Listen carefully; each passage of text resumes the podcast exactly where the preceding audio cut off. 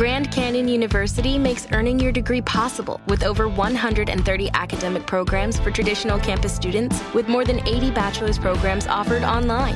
GCU provides you with the personal support you need, from complimentary unofficial transcript evaluations within 24 business hours to scholarships, academic support, and your GCU graduation team, led by your own university counselor. Find your purpose at GCU. Private, Christian, affordable. Visit gcu.edu. necessariamente a opinião do Grupo Jovem Pan de Comunicação. Realização Jovem Pan News. Jovem Pan apresenta Os Pingos dos Is. Especial Eleições 2022. Olá, muito boa noite para você, 18 horas em São Paulo, seja muito bem-vindo. Já estamos no ar, começa aqui mais uma edição de Os Pingos nos Is, especial eleições. Hoje, quinta-feira, dia 20 de outubro de 2022. A gente dá sequência, a partir de agora, a essa cobertura especial da Jovem Pan. Seguimos falando sobre a decisão do Tribunal Superior Eleitoral, que desde a segunda-feira à noite impõe restrições à cobertura eleitoral da Jovem Pan. Conteúdos estão censurados por ordem da Justiça Eleitoral. Vamos a Brasília agora. José Maria Trindade já com a gente. Como é que estão as repercussões por aí? Aliás, o Zé ainda não está com a gente. Vou passar a palavra então ao Diogo Schelp, que já está em contato com a gente, depois de mais um dia de censura e de reações. Schelp, boa noite. Boa noite, Vitor. Pois é, quando um jornalista, um grupo de jornalistas se vê sob censura, é, cria-se uma situação, né, uma censura prévia, né, em que se define um rol de temas ou palavras ou expressões que não podem ser ditas, é, cria-se uma situação de muita incerteza. Né? Além da própria proibição em si, cria-se um, um temor de qual é o limite, até onde se pode ir na, na busca para informação, na apresentação das informações é, para a audiência e nos comentários e nas análises que se pode fazer. Isso é algo que é, quem viveu o período da ditadura e trabalhou com informação naquela época conhece muito bem. Né? Chega um ponto em que ah, os jornalistas acabam se tornando mais realistas que o rei, acabam é, deixando de dizer coisas que talvez até pudessem dizer, que talvez nem é, fizessem parte aí, nem fossem considerados como uma violação é, das imposições feitas pela censura. Hoje é, teve uma decisão muito importante do TSE, é, que foi a aprovação de uma resolução é, que atribui é, superpoderes à corte no combate às fake news. É, essa, essa resolução está sendo bastante criticada por juristas, inclusive juristas de vários, de todos os espectros ideológicos, políticos, por uma série de razões. É, uma delas é o fato de que foi aprovada apenas 10 dias das eleições. É, como são resoluções é, bastante impactantes no processo eleitoral ou no processo de divulgação do que a ministra é, chama de livre mercado de ideias, ela deveria ter sido aprovada há um ano, pelo menos, né? no mínimo um ano. E, no entanto, foi aprovada há apenas 10 dias do segundo turno. Isso porque houve, por parte da, do TSE, da Corte, uma percepção de que a questão das fake news nesse segundo turno, nessa campanha de segundo turno, havia saído do controle. Né? Havia uma desordem muito grande em relação a isso. É, e são decisões, quer dizer, é uma resolução que dá ao TSE um poder realmente extraordinário é, de mandar retirar conteúdos é, em pouquíssimo tempo, né, em pouquíssimo, em uma hora até, é, e impondo é, multas muito pesadas, bastante pesadas. Então esse, esse é um, uma informação muito importante e vários é, veículos de comunicação é, que inclusive defendem, né, e pessoas, jornalistas que trabalham com checagem de informação, por exemplo, é, estão dizendo que, que essa é uma medida realmente drástica e vai dar muito o que falar nos próximos dias. E diante do cerceamento da liberdade de expressão que estamos sofrendo, alguns políticos e jornalistas se pronunciaram em solidariedade à Jovem Pan. O jornalista Boris Casoy disse em seu canal no YouTube que o TSE está favorecendo Lula com a censura imposta à Jovem Pan. Abro aspas. Tem que ficar o protesto contra essa ação destrambelhada, censória do TSE. Fecho aspas. Vamos ouvir o que disse Boris Casoy. a TV Jovem Pan foi alvo de uma ação de censura do TSE, uma ação de censura proibindo a divulgação de determinadas notícias, de determinados fatos, abordagem de determinados temas. Isso é censura. A Jovem Pan tem largas tradições uh, de comunicação junto ao público. A Jovem Pan tem a sua posição, tem uh, a sua maneira de fazer jornalismo uh, e não pode ser alvo de uma ação do TSE, uma ação de censura. Eu estou dando o nome das coisas, o nome correto das coisas. Não estou não tô tratando eufemisticamente da questão. O TSE, eu não quero atribuir maldade, eu não quero atribuir maldade, embora eu desconfie. O TSE acaba de favorecer um dos candidatos, o Lula, com as proibições, com a censura imposta à Jovem Pan. Tem que ficar aqui um protesto né? Quem ama a liberdade, quem trabalha com a liberdade de comunicação que nós temos no Brasil, tem que ficar o protesto contra essa ação destrambelhada, sensória com S do TSE. Você sabe como deve ser classificada essa ação catastrófica para a democracia do TSE? como deve ser classificada, isso é uma vergonha. O que o TSE fez com a Jovem Pan, está fazendo com a Jovem Pan, é uma vergonha. Isso é uma vergonha. Obrigado ao jornalista Boris Casoy pelo depoimento. Passo a palavra agora a Ana Paula Henkel. Mais um dia, Ana, e as reações vão surgindo e queria te ouvir especialmente sobre a importância de reações do meio jornalístico, como vimos aí, Boris Casoy, alguém com tanta história na imprensa se manifestando. Sentimos falta ainda de outras vozes também, né, Ana? Boa noite. Boa noite, Vitor. Boa noite aos colegas de bancada. Muito boa noite à nossa audiência maravilhosa. Temos que continuar lutando, né? Seguindo lutando pelo tão sonhado projeto de nação que nós temos, uh, que mostra, quem sabe no futuro vai mostrar pilares sólidos, embasados nas leis, na, no, na nossa Constituição, hoje infelizmente, infelizmente vilipendiada né, e não respeitada. Eu tinha anotado aqui, Vitor, exatamente o meu agradecimento especial ao jornalista Boris Casoy, eu já tinha visto uh, esse vídeo dele mais cedo e muito importante é, termos uma voz não do lado da Jovem Pan, né, ou do lado dos nossos jornalistas e comentaristas, mas do lado da lei, do lado da Constituição, do lado do Estado de Direito, do lado da, do sonho de uma república sólida, uma república do império das leis e não do império dos homens. Vitor, é, eu assisti alguns programas da nossa programação hoje e é muito nítido o desconforto de todos, todos, absolutamente todos.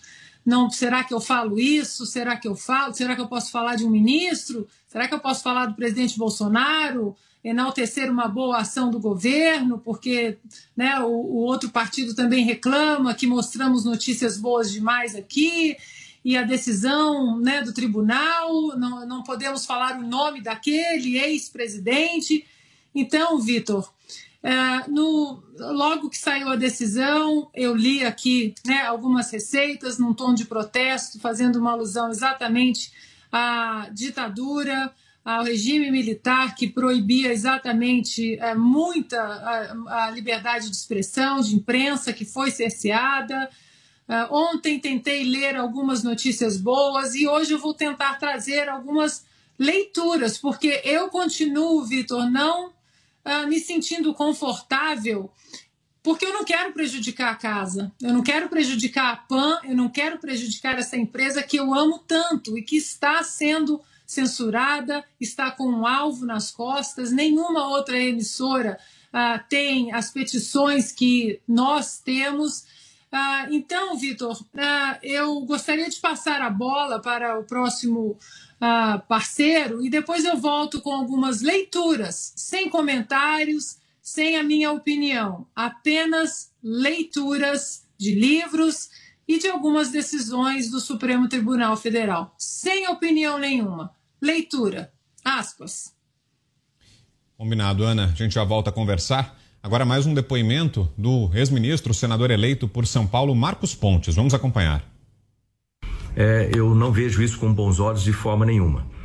Primeiro, é, porque já existem maneiras, através da, da própria justiça, de que qualquer pessoa que se sinta, é, de certa forma, prejudicada por algum tipo de notícia ou por algum comentário, é, possa exigir um direito de resposta, indenização e etc. Ou seja, é, isso já está previsto. Agora, quando você proíbe conteúdo, e isso é muito ruim para a democracia, e principalmente né, vindo de um órgão superior, porque abre a possibilidade de jurisprudência que não é de forma nenhuma adequada para um país que defende a democracia como um dos seus preceitos principais a liberdade de expressão, a liberdade de opinião e a liberdade de imprensa.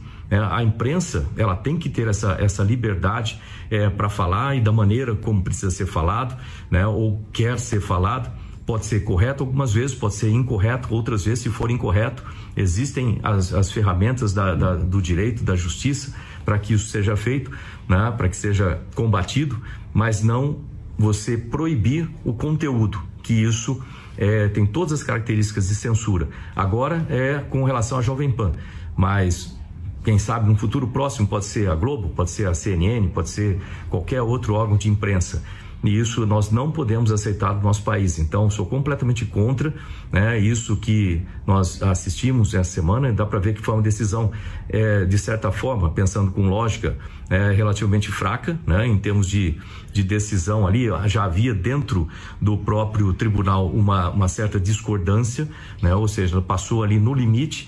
Né, e eu acho que isso é, seria muito importante ser revisto. Né? Logicamente, o, um órgão, um tribunal, ele trabalha é, sob demanda, né? então existe a necessidade de ser provocado.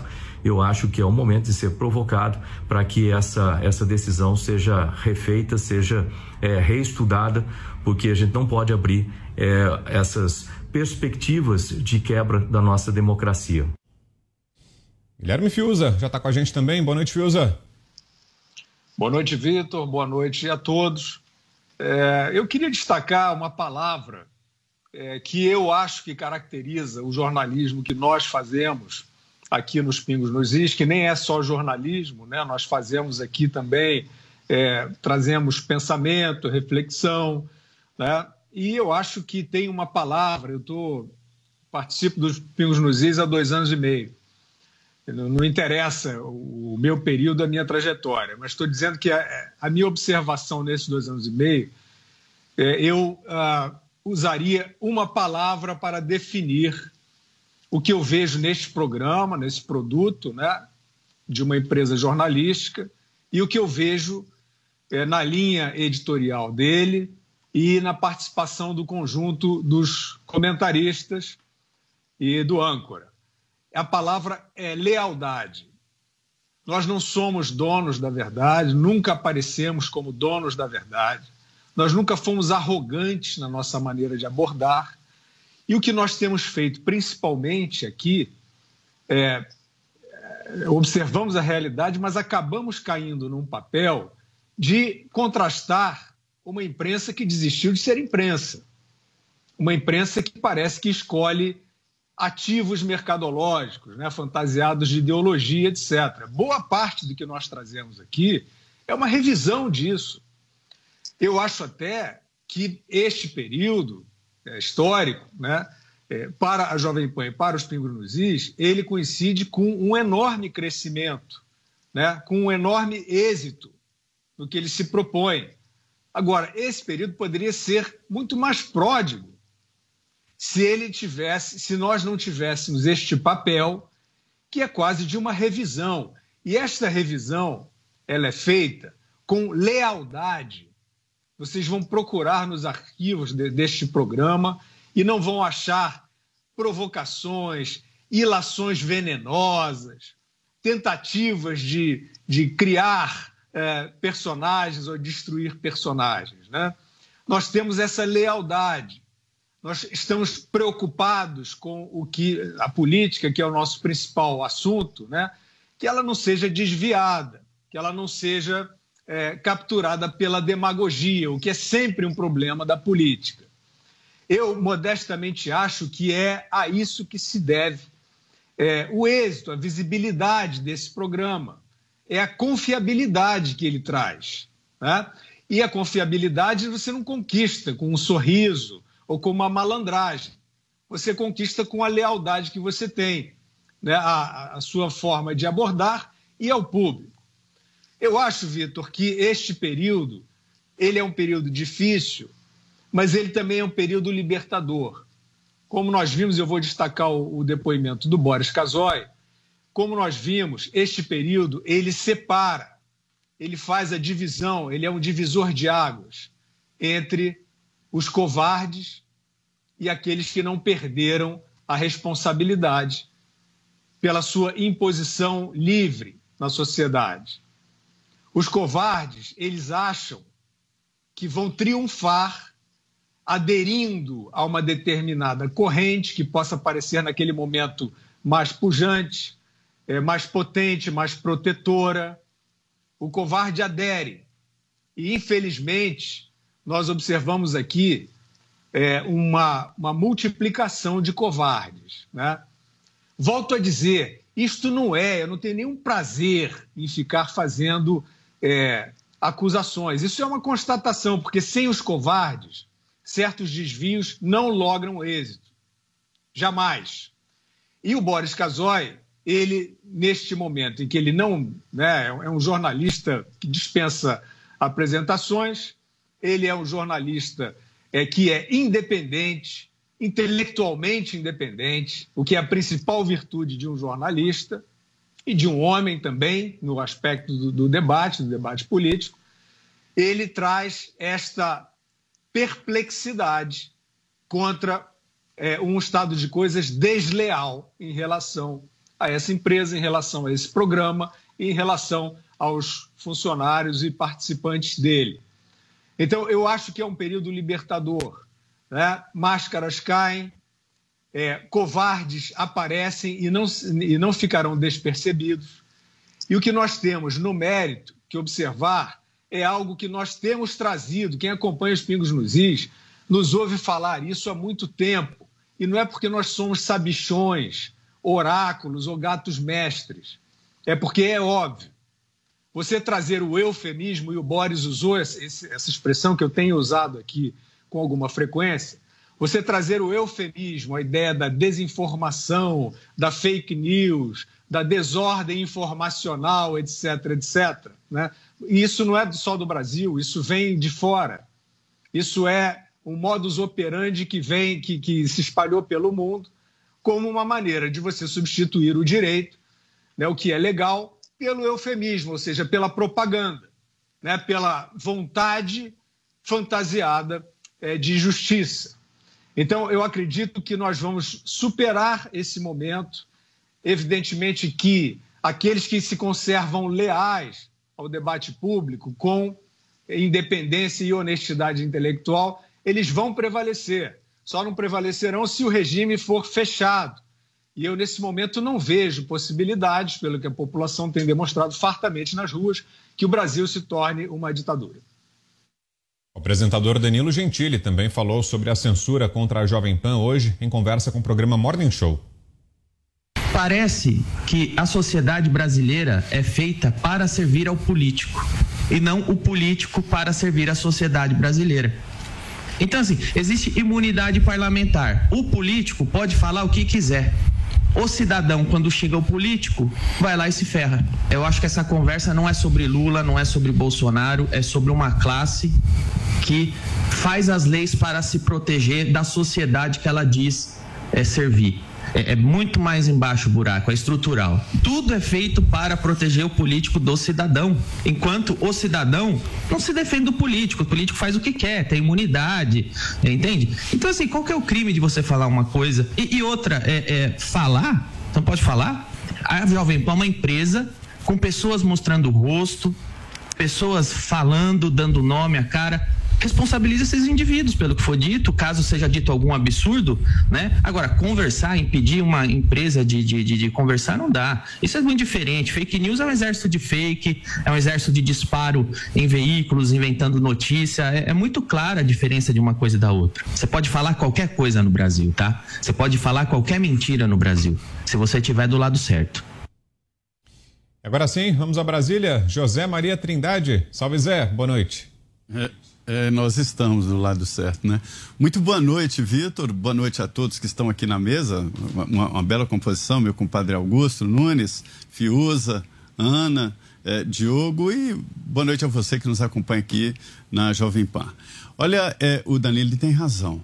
É, há uma proteção geral, eu diria até autoproteção dos políticos e dos poderosos e é exatamente que entra aí o estranhamento desse grupo e desta casta do presidente Jair Bolsonaro, que cortou ali os caminhos do Congresso, os caminhos malditos do Congresso ou de parte do Congresso Nacional ao Palácio do Planalto, cortou grandes empresários que frequentavam o Palácio do Planalto como se fosse o pátio das empresas dele e assim por diante.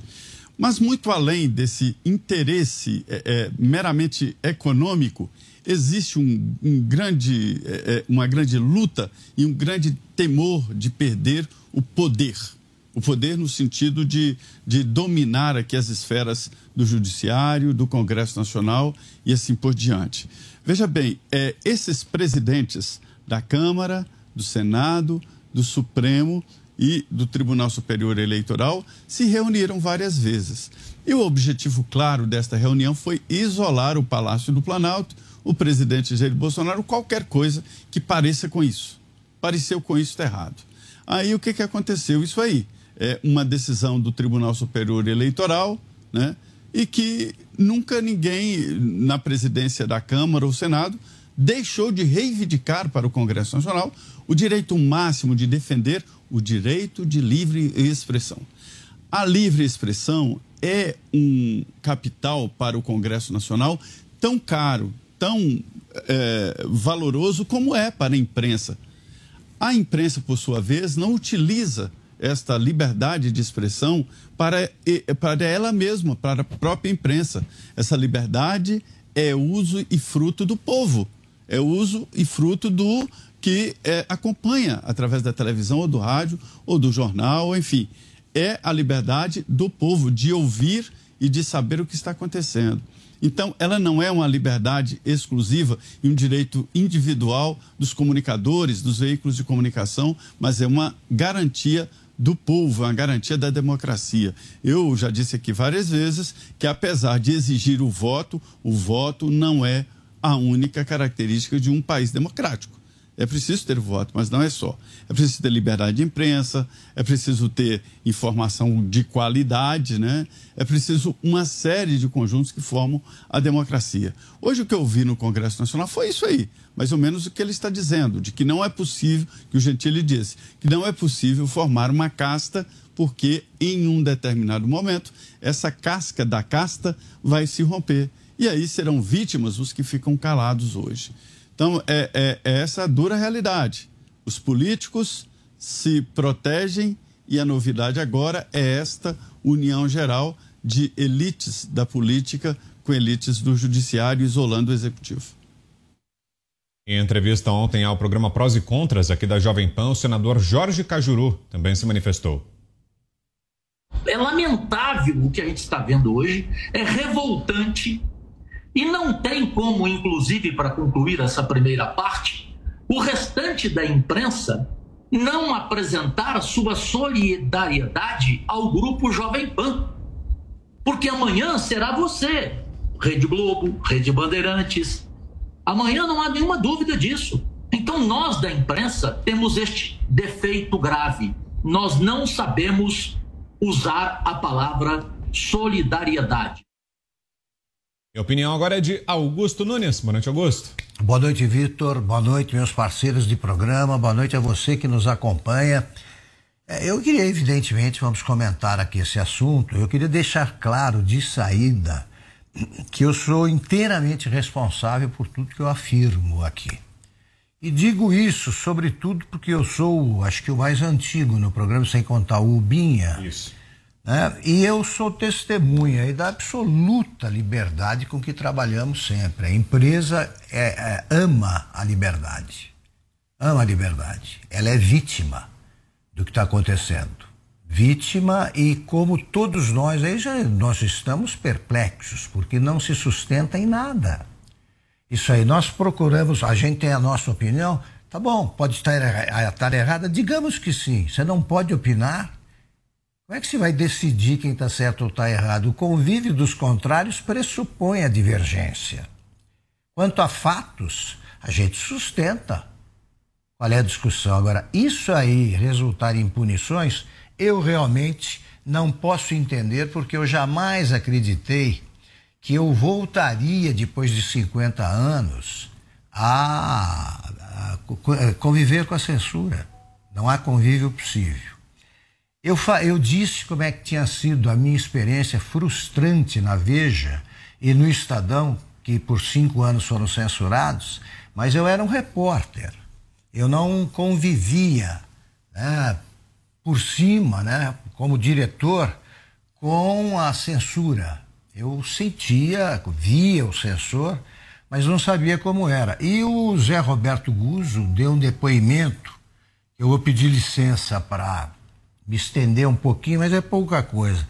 Vale a pena ver, porque é o depoimento de quem já era da direção da Veja quando tivemos a censura imposta pelo AI-5. Então, o Zé Roberto Guzzo escreve aqui o seguinte: ele era redator-chefe e depois diretor de redação. A censura do AI-5, a qual estiveram submetidos diretamente a revista Veja, o Estadão e outros veículos de empresa, da imprensa, pouquíssimos eu, eu registro. Aí no Rio, por exemplo, só o Jornal do Brasil, o Globo não foi fez a autocensura. Era mais honesta em seus propósitos, mais clara para os censurados e mais inteligente do que a censura praticada hoje. No caso específico da Veja, havia um censor que se apresentava como censor. Era um delegado da Polícia Federal e mostrava sua carteira de serviço se alguém lhe pedisse identificação. Comparecia pessoalmente à redação da revista na freguesia do Ó, em São Paulo, na manhã dos sábados, o momento em que todas as matérias da edição semanal estavam escritas. Ia a uma sala do sétimo andar do edifício e lia os artigos de política ou de algum outro assunto que quisesse ler. Quando queria censurar alguma coisa, dizia, aspas, corta esse trecho aqui, uh, corta esse trecho que vai daqui até ali. Corta este também. Não pode deixar em branco os pedaços cortados. Tem de escrever alguma coisa para pôr no lugar. Fecha aspas. Quando acabava de ler tudo, descia até o estacionamento, entrava em seu carro e ia embora, até voltar no sábado seguinte, na mesma hora. Nunca, em momento nenhum, o censor disse que estava ali, aspas, em defesa da democracia, fecha, ou para combater atos antidemocráticos. Dizia claramente que estava ali com o único propósito de impedir que a revista publicasse coisas que o governo não queria que fossem publicadas. Isso aqui está vetado, informava ele. Não perdia um minuto explicando que era fake news ou ameaçava as instituições. Na verdade, não dava a mínima se era verdade, mentira ou o raio que fosse. Só dizia que era proibido publicar porque o governo estava mandando e pronto. Os cortes feitos na sala do sétimo andar sempre eram obedecidos. Se por acaso fosse impressa alguma coisa censurada, qualquer coisa, a edição toda seria apreendida na boca da máquina, na distribuidora ou nas bancas. era, acima de tudo, um processo altamente eficaz. Não saía nada que o censor tivesse mandado cortar. Com o tempo, a redação ia se cansando de escrever, ser censurada e ter de escrever de novo. Passou então a não fazer mais as matérias que, segundo se imaginava, poderiam ser censuradas. Era a vitória final da censura. Quase não se precisava do censor a essa altura. A censura em Veja acabou no dia em que o governo resolveu que deveria acabar. A sociedade civil, aspas, não teve nada a ver com isso. O secretário de imprensa da Presidência da República chamou a Brasília o diretor de redação e informou que a partir do próximo sábado o homem da Polícia Federal não viria mais. Disse também que a revista deveria tomar cuidado com o que fosse publicar. Entendeu? Foi isso. Não houve inquérito ilegal nenhum. Não houve ameaças histéricas de gente obcecada com notícias falsas. Não houve marechais de campo da democracia dizendo que a liberdade de expressão tem limites e não pode ser usada se uma instituição achar que ela prejudica o Estado democrático de direito. Não houve manifestos de personalidades nem jornalistas se declarando a favor da censura. Não houve a hipocrisia rasteira que sustenta hoje a violação da liberdade de imprensa. Censura, então, se chamava censura, era muito mais claro. Eu acho que o depoimento diz tudo. É, são esses estragos né, que se perpetuam que vão ser notados na palavra na, na paisagem brasileira, paisagem política, se esse estado de coisas se estender. Volto com você, Ana. Você queria fazer um complemento, né? No, no, no seu primeiro comentário, você disse que na volta acrescentaria outras impressões, outras considerações. Fica à vontade, então, Ana. Eu, eu só queria ler um trecho de um livro, é, no capítulo 12, perdão, desse livro, fala sobre a expressão da.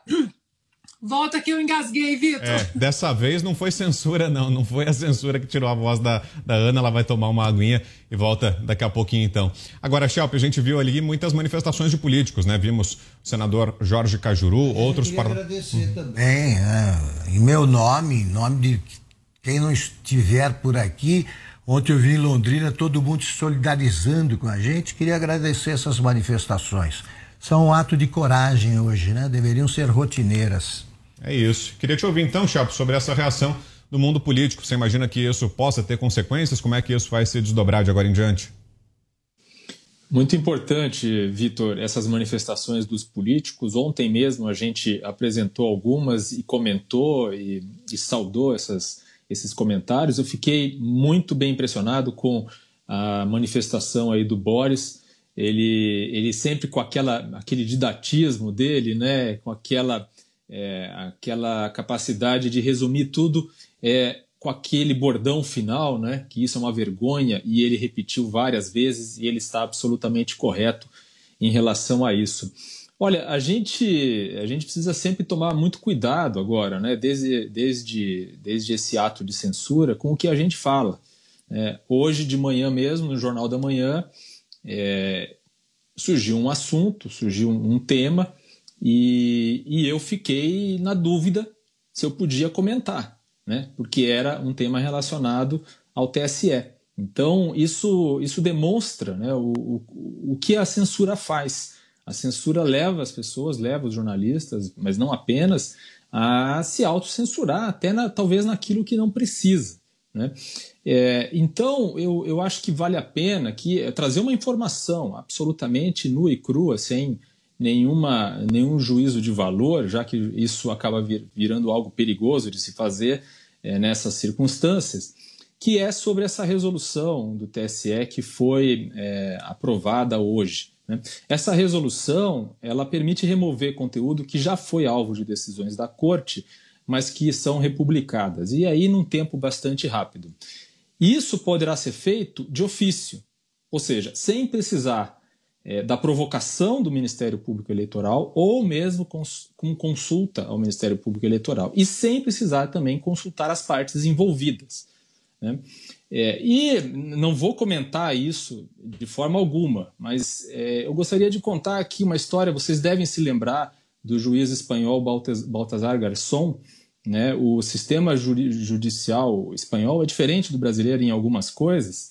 É, e uma delas é a possibilidade, né, a figura do juiz instrutor, né, um juiz que é, instrui a investigação, as investigações preliminares de um caso. Então, Baltesar Garçon foi conhecido por fazer várias investigações, ainda sendo um juiz, né, isso era permitido, é, com em relação a direitos humanos, em relação a é, crimes da ditadura do general Franco, e também foi conhecido por ter pedido a prisão do ex-ditador Augusto Pinochet do Chile. Né? É, e Baltazar Garçon, então, tinha essa, essa prerrogativa né, de instruir as investigações preliminares, né, determinar, inclusive, investigações é, e depois julgar. Né? É, então, é, tinha essa característica. Mas ele se imbuiu de tal forma é, do poder, né? ele ficou tão deslumbrado com o poder que ele tinha e com as atenções dos holofotes que ele atraiu, é que ele passou a abusar né, da, desses poderes. Ah, e importante, essa, essa figura do juiz instrutor na, na, na, Espanha e também em alguns países da América Latina que herdaram esse sistema, é, são um legado da Inquisição, do período da Inquisição. Né, da, no, na Península Ibérica. Pois bem, é, então o Baltasar Garçom acabou é, extrapolando, né, determinando, por exemplo, grampos ilegais e assim por diante, acabou que em 2012 a Suprema Corte condenou ele por esses abusos, né, é, e ele perdeu então o direito da magistratura, deixou de ser o juiz. Tá de volta, Ana? Tudo bem por aí? Quer completar agora? Tô de volta. Vamos lá. Eu tô saindo de uma gripe, então vamos lá. Queria ler só uma, um trecho desse livro aqui que é um livro que fala sobre a nossa Constituição. No capítulo 12, fala sobre a expressão da atividade intelectual, artística, científica e de comunicação. E diz o seguinte: pequeno trecho.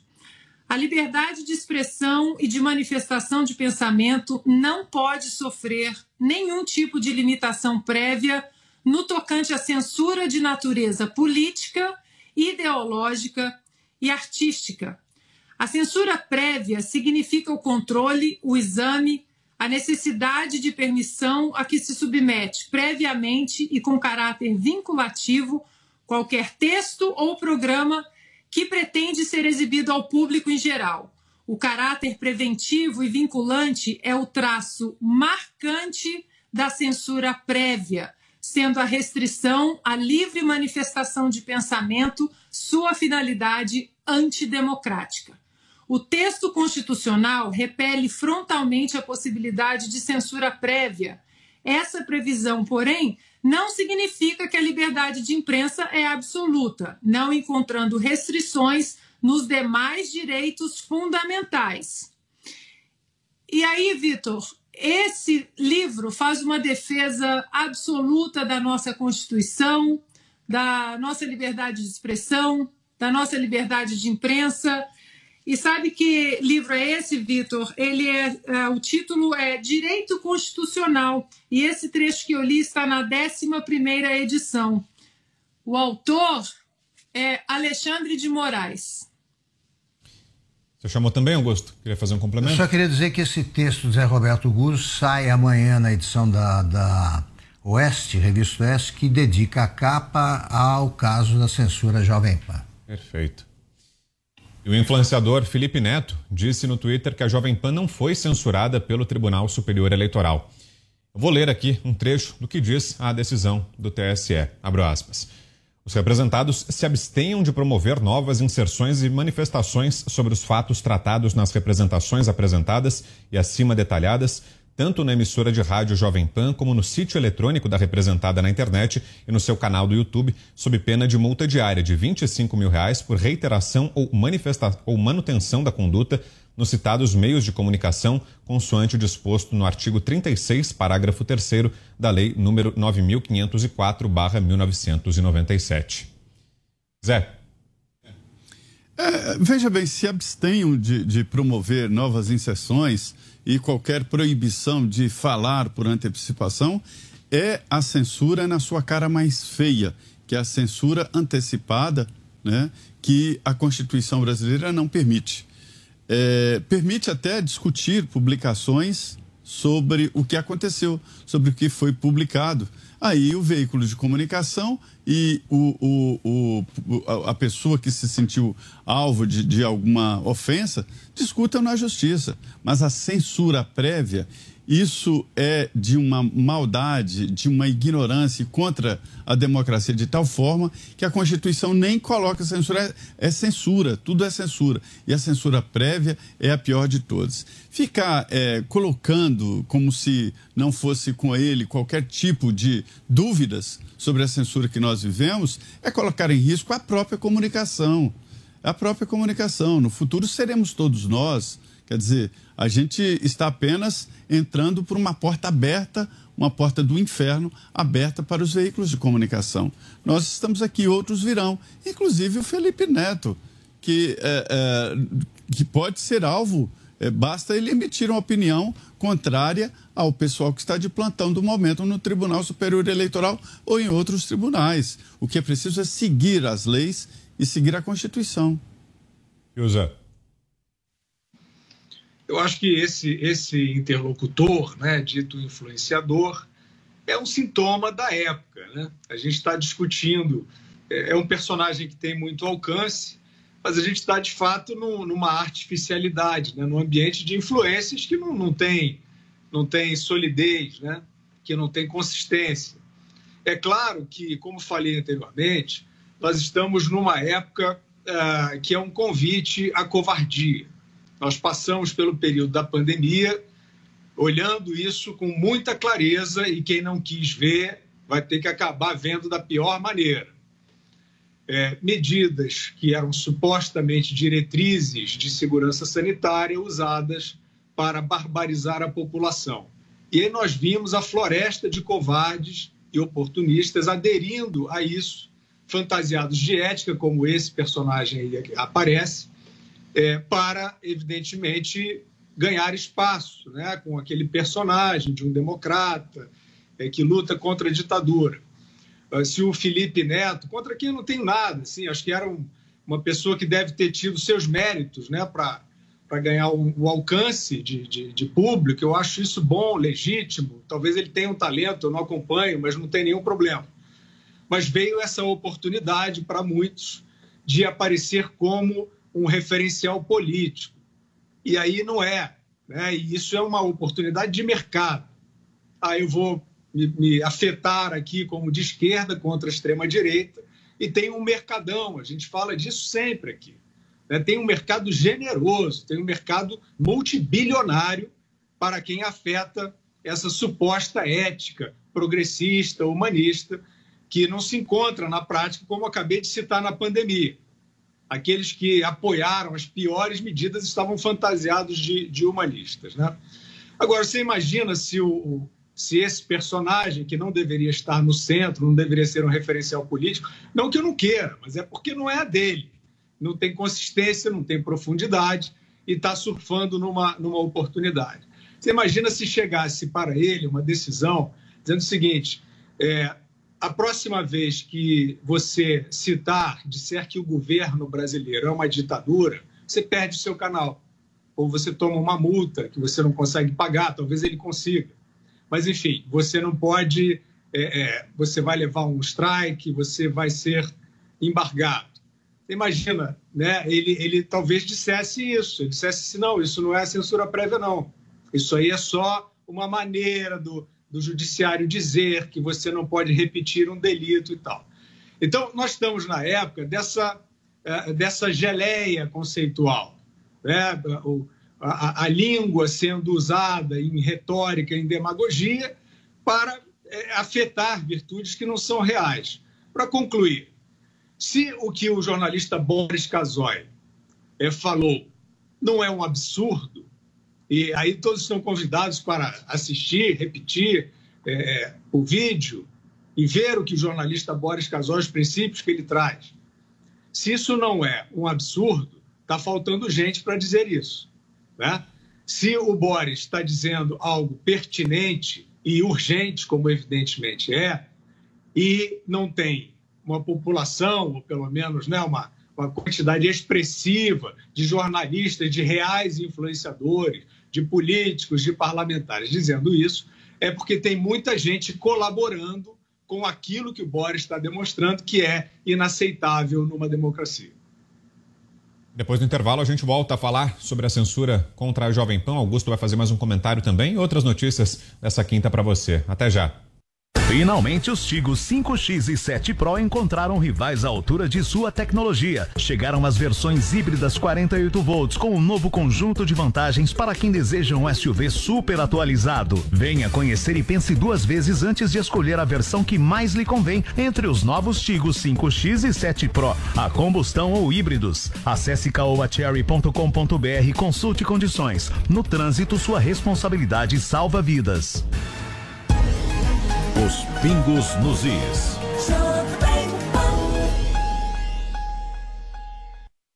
Astere by Vilco, o melhor da Vila Nova no melhor da Vila Nova. Apartamentos de 171 a 350 metros quadrados com 3 a 5 suítes, além de coberturas duplex. Áreas exclusivas assinadas por renomados profissionais a poucos metros da Praça Pereira Coutinho, na rua Domingos Leme 790. Astere, Vila Nova na essência. Realização e construção Vilco. Olha só quem está chegando aqui, Sidney Oliveira, presidente da Ultrafarma e admirador das coisas de bom gosto. Fábio, eu admiro qualidade e preço justo. É assim que eu faço na Ultrafarma, vendo os melhores produtos pelo menor preço. Mas você gosta das coisas chiques. Chique, meu amigo, é pagar barato. Essa frase é minha. É, eu sei. Ultra Farma, a maior farmácia online do Brasil. Haddad, Haddad, depois que foi prefeito não voltou. Nem saudade ele deixou. Hoje tá jogando pedra, parece que não se lembra da lambança que deixou.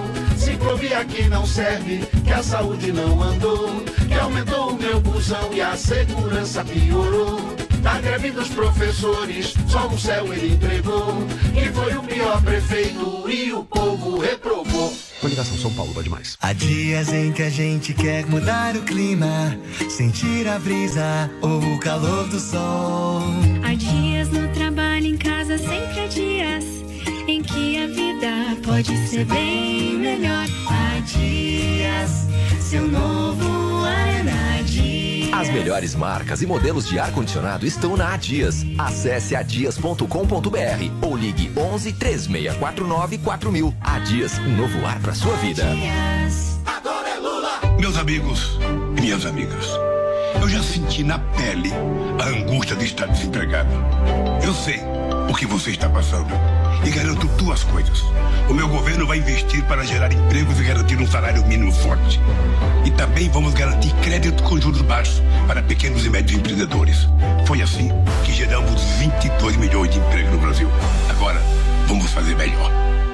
Coligação Brasil, Esperança, PT, PCdoB, PV, PSB, PSOL, Rede Solidariedade, Agir, Avante Próximo. Toda segunda, Augusto Nunes promove um debate pontual com os temas mais relevantes, direto ao ponto. Um time de convidados e especialistas prontos para dar a sua opinião e versão sobre o que é assunto no país e no mundo. Hoje, no Direto ao Ponto, teremos um debate. Essa região imensa e que poucos conhecem. Direto ao ponto. Tudo se tem um interesse, né? Todo Por exemplo, Tudo né? se tem um interesse. É... Direto ao ponto com Augusto Nunes. Toda segunda, a partir das nove e meia da noite. Os pingos nos is. Antes de seguirmos, deixa eu fazer um agradecimento aqui à nossa excelente audiência, mais uma vez, nesse momento aqui no canal de Os Pingos nos Is, no YouTube, mais de 200 mil espectadores, além de muita gente sintonizada no rádio, ligada na TV, Jovem Pan News, na Panflix. Muito obrigado a você pela companhia nesta quinta-feira. E se você está no canal de Os Pingos nos Is no YouTube, aproveite, inscreva-se aqui, junte-se aos mais de 5 milhões e 300 mil inscritos aqui do nosso canal. A gente segue falando sobre a censura imposta pelo Tribunal Superior Eleitoral contra a Jovem Pan. Comentário agora de Augusto Nunes. Bom, eu não conheço Felipe Neto. Eu leio uma coisa ou outra, mas li o suficiente já para entender o seguinte: se o pessoal do, do, da Justiça Eleitoral aí se ofende tanto, ou os candidatos, o candidato PT se ofende tanto com os qualificativos que a gente usa, que são todos verdadeiros, não vou usar. Ele não imagina como é um palavrão mesmo. Por exemplo, se a gente o chamasse de Felipe Neto. Sabe? Você é um Felipe Neto. Se alguém me disser isso, eu vou ficar gravemente ofendido. É como eu queria comentar ontem, não estava aqui, é como, quando eu tive aquele incidente, digamos assim, com o Glenn Greenwald, a Bárbara Gância escreveu que eu era misógino e homofóbico. Então, olha, eu seria misógino se eu acusasse alguma mulher de ser Bárbara Gância. Ela, Bárbara, deve se ofender se eu a chamar de Bárbara Gância. Tem nome e sobrenome que isso sim, quando você junta, forma um palavrão que deveria ser censurado. Isso sim. O que eu estou dizendo é muito mais obsceno. Felipe Neto, Bárbara Gância, é muito mais obsceno do que qualquer obscenidade que eles acham muito grave aí nos, nas instituições, digamos assim. Você, Ana, que achou dessa fala do Felipe Neto dizendo que a Jovem Pan não foi censurada? Vitor, eu também não acompanho muito esse rapaz, mas eu já vi vídeos antigos dele é, que, infelizmente, nós não podemos comentar atualmente, agora, é, por causa das restrições né, impostas, a, a censura imposta, nós não podemos comentar o teor dos vídeos antigos do Felipe Neto, um teor muito parecido com os vídeos antigos da Simone Tebet, do Ciro Gomes, quando eles relacionam o PT aos esquemas de corrupção, ao ex-presidente, que a gente não sei se pode falar o nome, mas todos eles, o próprio Felipe Neto tem um vídeo é, expondo o PT e dizendo que é o partido mais corrupto da nossa história, que ele jamais votaria no PT. E aí ele fala lá um monte de coisas sobre os esquemas de corrupção do PT e agora aí de mãozinhas dadas com o PT. Então é o que o Augusto disse. Eu acho que o, o, o maior palavrão é o próprio nome da pessoa que não tem aí uma espinha dorsal ereta com princípios bem estabelecidos. Lembrando, Vitor, que aqui nesse programa nós já defendemos o direito à liberdade de expressão do PCO.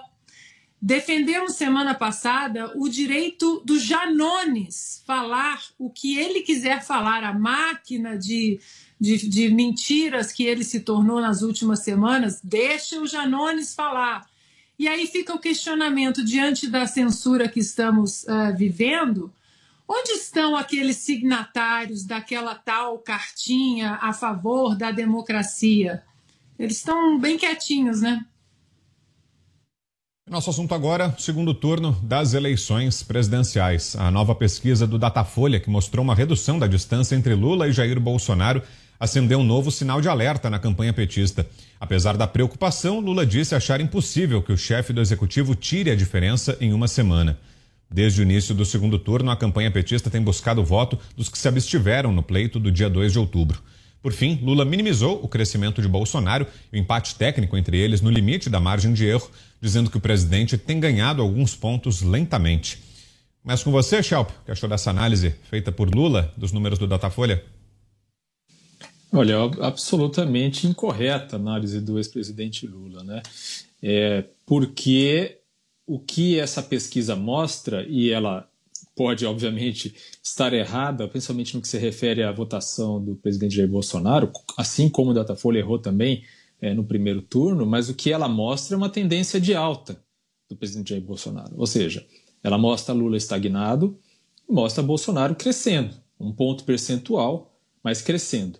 E um ponto percentual, é, dependendo do ritmo em que essa distância é, diminui, pode fazer muita diferença. Ainda tem aí um pouco mais de uma semana para as eleições, ainda tem mais um debate né, entre os dois candidatos. provavelmente o, o, candidato da semana que vem, né? Desculpa, o debate da semana que vem, final de semana, a poucos dias do, do dia da votação.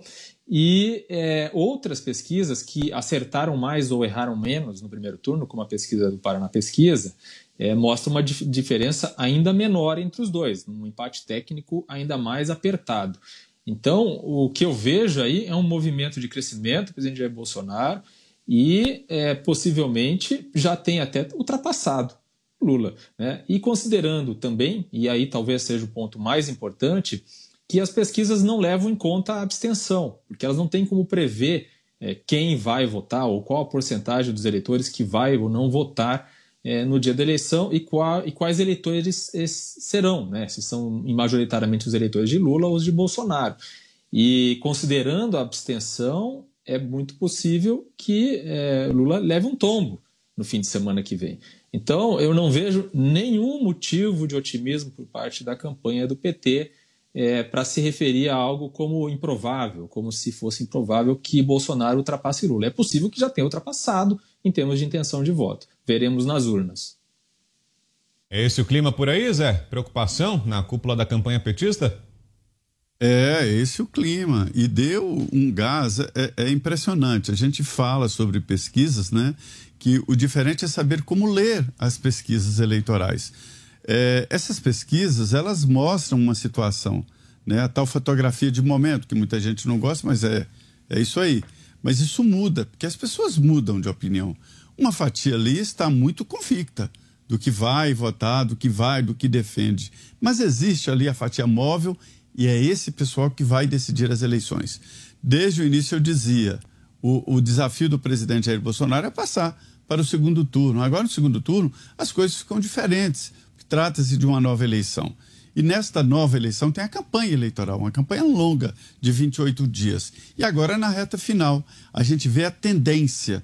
Esta tendência é que é um indicativo aí de como vai uma campanha eleitoral. E a tendência é positivando, né? Do presidente Jair Bolsonaro e o Lula estagnado. Eu continuo achando que a eleição está aberta. Está aberta a eleição. Não adianta, está aberta. E o presidente tem a vantagem por ser o presidente da República.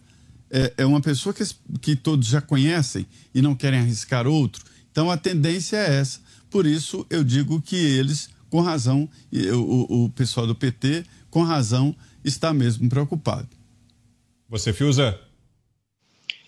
Olha, Vitor, não existe popularidade de laboratório. Por mais que se queira trazer embalado né, em em papel couché, embalado em manchetes amigas. Não existe, não se faz, não se cria popularidade em laboratório, em proveta. Né? É, por que, que a população brasileira tem ido insistentemente às ruas em grande número pacificamente? Aí vem a desonestidade, né? aquele, aquele tipo de, de traço que nós, é, do, do, qual nós fugimos aqui. Né? A desonestidade intelectual. Tentam dizer, então, que o verde-amarelo foi capturado, não é isso? Por um movimento, e esse movimento é um bolsonarismo, é um movimento reacionário, fascista e tal. O que nós temos feito aqui, constantemente, eu acredito que nós eh, estamos prestando um serviço, e daí os êxitos de audiência que nós temos alcançado, modestamente, com o nosso serviço prestado, é mostrar que isso não é um movimento bolsonarista que possa ser é, assim é, carimbado e estigmatizado né, por um professorzinho articulista de um jornal decadente, ou que possa ser desmentido por popularidade de proveta. É um movimento da, das pessoas, é, dos cidadãos, que percebem exatamente o que está acontecendo. E o que está acontecendo? A gente tem o Boris Casoy, a gente tem o Marcel Van Hatten e mais meia dúzia se levantando contra um estado de coisas que não pode ser compatível com a democracia. É por isso, e só por isso, isso sim é matemática sem margem de erro. É por isso que a população está mostrando o seu poder fisicamente nas ruas nos últimos tempos, porque ela percebe que a instituição, as instituições, não são nada se elas não forem regadas todo dia. Não são nada se elas não forem honradas é, pelos seus representantes. Então ela perde a confiança nas instituições e aí ela se mostra fisicamente num número é, avassalador, dizendo o seguinte: instituições e leis existem para organizar e representar a nós, o povo. É uma demonstração simples disso, absolutamente simples. Então, é claro que esta população, que vai numericamente de uma maneira impressionante às ruas, e que alguns que estão aí é, na, na, na barca dos covardes, né? e no jornalismo nós temos tristemente aqui feito esse contraste, né? dizendo que não é isso, que eles não foram, que não tinha ninguém ou que era antidemocrático. Na verdade, esses todos estão dizendo também que não existe homem sem passado. Isso é muito doloroso né, para muitas pessoas esclarecidas, ou supostamente esclarecidas, ocultas, ou que tiveram né, muito investimento aí em educação, oportunidades, universidades, eh, escolas, eh, relações, tutores, né, do mais alto nível, alimento do bom e do melhor, e hoje fazem esse papel, fingir que existe homem sem passado, fingir que você pode erigir um líder do dia para a noite, que você pode recalchutar um homem do dia para a noite e você pode colar nele virtudes que ele não tem. Então, é isso que traz a população às ruas. Ela percebe o artificialismo, ela percebe a falsidade desses que deveriam zelar pelas instituições. E é claro, hoje nós estamos nesse estado de coisas porque se houvesse a reação dos setores da sociedade, vários deles, do Estado, da iniciativa privada, da intelectualidade, atentos e reagindo a coisas que não podemos transigir numa democracia, como o Boris, o Marcel Van Hatten e poucos outros, isso não seria possível, nós não estaríamos nem nessa dúvida, né, nem com essa preocupação. Mas como aqueles que influenciam, que deveriam influenciar, que estão associados às instituições, às elites influenciadoras, estão fugindo ao seu papel e tentando fingir de uma maneira vergonhosa que existe homem sem passado, todos eles né, estão candidatos a um passado nebuloso. E esse passado né, que esses covardes terão daqui a pouco é o presente de hoje. Antes de passar, Ana, vamos só trazer aqui os números do Paraná Pesquisas, que foram divulgados hoje. Assim como o Datafolha, o Instituto Paraná apontou o empate técnico dentro da margem de erro entre Lula e Jair Bolsonaro no segundo turno das eleições. O novo levantamento, divulgado hoje, traz o petista com 46,9% das intenções de voto e o chefe do executivo com 44,5%. Em relação à sondagem, à sondagem anterior, publicada na semana passada, o petista oscilou 0,7 ponto percentual para baixo e o presidente 0,4 para cima. Considerando apenas os votos válidos, Lula aparece com 51,3% e Bolsonaro 48,7%. Foram ouvidas 2.020 pessoas entre os dias 15 e 19 de outubro. A margem de erro é de 2,2 pontos percentuais. A pesquisa foi registrada no TSE sob número BR 02276-2022. Você, Ana? Vitor, eu vou seguir o mesmo caminho de sempre. Eu não vou ficar discutindo pesquisa ah, enquanto elas não provarem que elas vieram para serem levadas a sério. Né? Nós não estamos falando de números errados agora no primeiro turno, nós estamos falando de anos. Anos errando aí, completamente fora da margem de erro. Então, eu não. Uh, não tenho muito o que falar sobre as pesquisas, mesmo algumas indicando uma leve, um leve crescimento do presidente Bolsonaro, uma queda do Lula sigo uh, com, na minha coerência de que eu continuo não acreditando nessas pesquisas. Mas já que estamos falando de Datafolha, eu gostaria de ler uma notícia da Folha de São Paulo de hoje, e aí eu vou ler, não é opinião. Lula fala sobre TSE e diz ser preciso reeducar a sociedade sobre ofensas e fake news. O ex-presidente defendeu ações movidas pelo PT que geraram direitos de resposta na justiça. Aí você caminha é, aqui uh, na matéria da Folha e tem o seguinte: o que o Lula disse. O que temos que entender é que o Poder Judiciário existe para isso. Quando você se sente prejudicado, ao invés de fazer o que eles fazem, a gente vai para a justiça. O partido vai recorrer toda vez que se sentir prejudicado. Agora, o interessante: e será assim fora do, fora do governo e dentro do governo para que a gente possa reeducar a sociedade brasileira a utilizar o meio de comunicação para fazer coisa mais séria, coisa mais entendível pelo povo e não contar mentira e assustar a sociedade brasileira. Portanto, nós tivemos alguém que disse que, mesmo diante de fatos verídicos, é preciso uh, suspender alguns conteúdos, porque você aí do outro lado pode tirar conclusões erradas, ou seja, conclusões que algumas pessoas em Brasília não querem que você tire. Tivemos também o editor da sociedade, né? Também pessoal lá de Brasília, que eu também não sei nem se eu posso falar o nome. E agora nós temos o Lula avisando que dentro do governo dele, fora e dentro, vai ser assim, para que eles possam reeducar a sociedade brasileira. Ou seja, é um, é um conglomerado de declarações chamando você de ignorante, você não sabe o que você vê, a conclusão que você tira, você não sabe questionar, você não sabe debater. Então, nós faremos isso por você. Basicamente, é isso. Está na hora de mais um intervalo comercial. Ficamos devendo o comentário do Augusto. Ele fala na volta, hein? Continue ligado. Até já. Finalmente, os Tigos 5X e 7 Pro encontraram rivais à altura de sua tecnologia. A pesquisa está dando vantagem ao Bolsonaro. Pode acontecer qualquer coisa, eu espero a voz das urnas. O que eu sei, o que eu procuro examinar são, são fatos que podem interferir nisso. Não há dúvida que essas últimas manifestações do candidato do PT não o ajudam. Ele deveria, ele deveria condenar a censura à imprensa, condenar.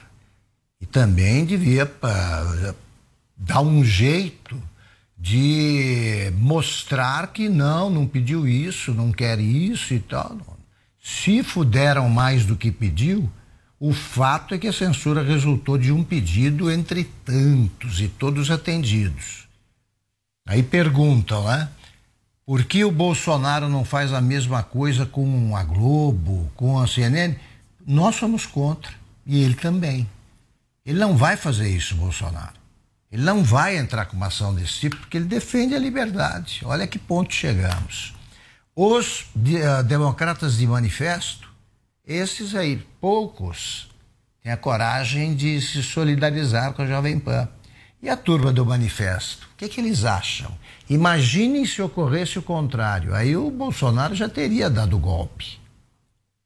Então, essa contradição, eles vão carregar para o resto da vida porque eu, eu, eu me orgulho de ter as fotos mostram quem estava tal dia em tal evento e tal que defendeu a democracia. Você procura e faz a, refaz a trajetória dos jornalistas por essas provas, é, essas sim, provas robustas da coerência e da trajetória honrada, você vai ver que muita gente não apareceu na hora em que o medo determinar. É, é claro, a gente está num período aí de campanha, então, ah, não vai reagir, os caras estão fingindo né, que a desinformação, a desordem informacional, a lisura informacional, então vamos para cima com, com a mesma é, moeda. Mas é claro que isso tudo é um, um sintoma é, doente, né? é um sintoma de, de, de adoecimento da sociedade. Esse negócio de cancelar, suprimir, remover, isso é uma coisa horrenda, né? Isso é uma coisa covarde. Aí você vê a felicidade ali do Felipe Neto, né, com a, com a censura Jovem Pan. Não é censura, não. Eles adoram isso. Né? O cara fica ali no, no teclado dele, tecla três coisinhas ali, dispara um canhão, porque a, a mensuração disso é toda do digital, né? Então você está falando em milhões né, de, de likes, de pessoas, não sei o quê, e ficam essas hordas, é, é, essas são as verdadeiras milícias digitais, brincando de atacar alvos, escolher alvos e atacar, e isso é um, ativo de mercado. Então você, você hoje, e nós aqui nos Pingos, temos defendido, é, já houve, por exemplo, recentemente uma, uma, uma, questão de supressão de um conteúdo postado pela Glaze Hoffman. Eu lembro que eu comentei, falei, eu sou contra, sou contra isso. Né? Você, você, só porque a era é digital, você apaga. Né? Então aí você vai chegar lá no stalinismo, né? Que aí não precisava de era digital, é só você passar a espada no pescoço e suprime a cabeça, né? corta a cabeça. Não é diferente do que está acontecendo hoje. Não é diferente. Porque esse cancelamento, esse tipo de coisa, na verdade, é, tem o objetivo de é, asfixiar a cidadania de pessoas. Isso está acontecendo ó, ali no vizinho, não, é? não são as hordas políticas em campanha, não. Isso está acontecendo, isso, é, isso é, é, é são atos correntes é por isso que, na hora de uma situação como, como a, a Jovem Pan passa, não vem uma grita. Né? Quer dizer, se tivesse uma grita é, de fato né, expressiva em termos numéricos e tal, isso né, nem seria possível, ninguém nem ousaria. Mas estão, e eu estou tentando fazer um, modestamente aqui um retrato cultural, estão gostando desse negócio do homem sem passado, de você trazer o eufemismo para o lugar do direito de você dizer que é desinformação, etc. Você imagina, né? quer dizer, desde a eleição de 2018, isso já está colocado assim. Ah, não, foi um golpe de WhatsApp que o pessoal espalhou que o Haddad era feio e o Bolsonaro era bonito. Por isso que o Bolsonaro ganhou a eleição. Estão plantando esse negócio, estão plantando esse veneno que é gravíssimo. É o ovo da serpente. Isso é o ovo da serpente. Você criar pretextos para atingir a cidadania das pessoas. Não, eu digo aqui que isso que você fez é, é desordem informacional, né? qualquer coisa assim, você feriu aí o, o, o, código de ética que eu inventei anteontem, circulei aqui numa cartilha, os influenciadores, os nerds carentes todos espalharam, e você está na minha mão, porque basta eu lançar um impropério contra você que você desaparece. Então, é um, é um momento muito ruim, é um momento reacionário, e a gente espera, evidentemente, que pessoas como Boris Casoy né, tenham, sejam seguidas, né? seguidores, seguidores, sigam lá o Boris Casoy. Boris Casoy não é bolsonarista. Né? Então, sigam alguém que tem independência intelectual, prestem atenção nisso, porque, de fato, a tentação inversa é essa aí vamos caçar, vamos cortar cabeça, vamos suprimir, vamos ver quem corta mais cabeça. Isso não pode ter um final feliz, né? E o presidente Jair Bolsonaro ironizou Lula por passar a fazer declarações conservadoras nessa reta final das eleições. Segundo o chefe do executivo, após o petista se dizer contra o aborto, as drogas e a ideologia de gênero, ele estaria ganhando mais um voto. Bolsonaro seguiu e disse que desse jeito Lula vai digitar o número do presidente na urna pela liberdade da nação. Por fim, Bolsonaro fez uma crítica à esquerda, dizendo que eles vivem falando mal das pautas conservadoras, mas em época de eleição se mostram apaixonados por elas. Zé. Pois é, é isso mesmo. É, é a carta aos evangélicos, que foi assinada pelo ex-presidente Lula, né, e que tinha ali um debate muito forte, não devemos fazer isso e tal, ela traduz exatamente isso, dizendo: olha, somos contra o aborto, sempre desde pequenininho né? somos contra o aborto e a gente não quer fechar é, é, nenhuma, nenhuma igreja, liberdade de religião e, enfim, não é nada disso, que não apoiamos é, é a ideologia de gênero e assim por diante. Na verdade, é aquela velha máxima do PT fazer tudo para ganhar uma eleição. Estão fazendo, viu, Vitor? Diga, Shelp. Olha, é, o ex-presidente Lula ele é de fato conservador em muitas das ideias dele. Né? É, um, é um erro achar que ele é progressista, por exemplo, nos costumes. Ele próprio é, diz, né, quando quer agradar é, as alas identitárias do partido, é, que está aprendendo né, e pede desculpas quando faz é, declarações é, que não usam a palavra correta, que não fazem a avaliação correta é, do ponto de vista dessas, desses grupos identitários. Né? E, e é, basta ver também declarações antigas do ex-presidente Lula sobre mais, mais variados temas. É, ele, sempre, ele sempre teve né, essa, essa posição é, mais conservadora mesmo, né? sem aqui fazer julgamento de valor. É, é óbvio que é um, um erro, inclusive. Mais rigorosos. Para auxiliar a higienização da sua empresa, a Gocil oferece soluções completas com inovação e excelência operacional. A Gocil integra tecnologias e profissionais qualificados, com um modelo de gestão desenhado especificamente para a rotina do seu negócio. Para saber mais, acesse gocil.com.br ou ligue 11 2678 0600. Gocil, a maneira mais segura de confiar. Coligação PLPP e Republicanos. Vai continuar o Auxílio Brasil 600 reais pra população. Vai continuar governo honesto que não dá moleza pra corrupção. Vai continuar a verdade vencendo a mentira com as bênçãos do Criador. Vai continuar gasolina barata é o emprego voltando pro trabalhador. Liberdade e esperança para o bem da nossa gente. O futuro mais seguro é Bolsonaro presidente. Bolsonaro 22. Paz nas eleições é o grito que une todas as torcidas. Porque se tem uma coisa que representa o Brasil mais que o futebol, é a nossa paixão pela democracia. Nessa festa, todas as cores e todas as bandeiras são bem-vindas, mas não tem espaço para violência. Essa partida ainda não terminou. O segundo turno vem aí. Vamos votar em clima amistoso e a democracia vai sair vitoriosa. Justiça Eleitoral há 90 anos pela democracia. Diz aí quem foi. Haddad fez o curso para pior prefeito com a Marta, ajudando a criar a taxa do lixo. Se formou com louvor. E quando foi prefeito, aumentou os radares e as multas. A taxa de iluminação ele aumentou em mais de 120% e chegou a quase 70% de rejeição. Diz aí quem foi. Pior prefeito, se você não lembra. Agora a gente vai lembrar para você. É do PT. Coligação São Paulo pode mais. Finalmente, os Tigos 5X e 7 Pro encontraram rivais à altura de sua tecnologia. Chegaram as versões híbridas 48 volts com um novo conjunto de vantagens para quem deseja um SUV super atualizado. Venha conhecer e pense duas vezes antes de escolher a versão que mais lhe convém entre os novos Tigos 5X e 7 Pro, a combustão ou híbridos. Acesse caoacherry.com.br e consulte condições. No trânsito, sua responsabilidade salva vidas. Os pingos. Um ranking elaborado pelo Valor Data mostra que o real é a segunda moeda do mundo que mais se valoriza frente ao dólar em 2022.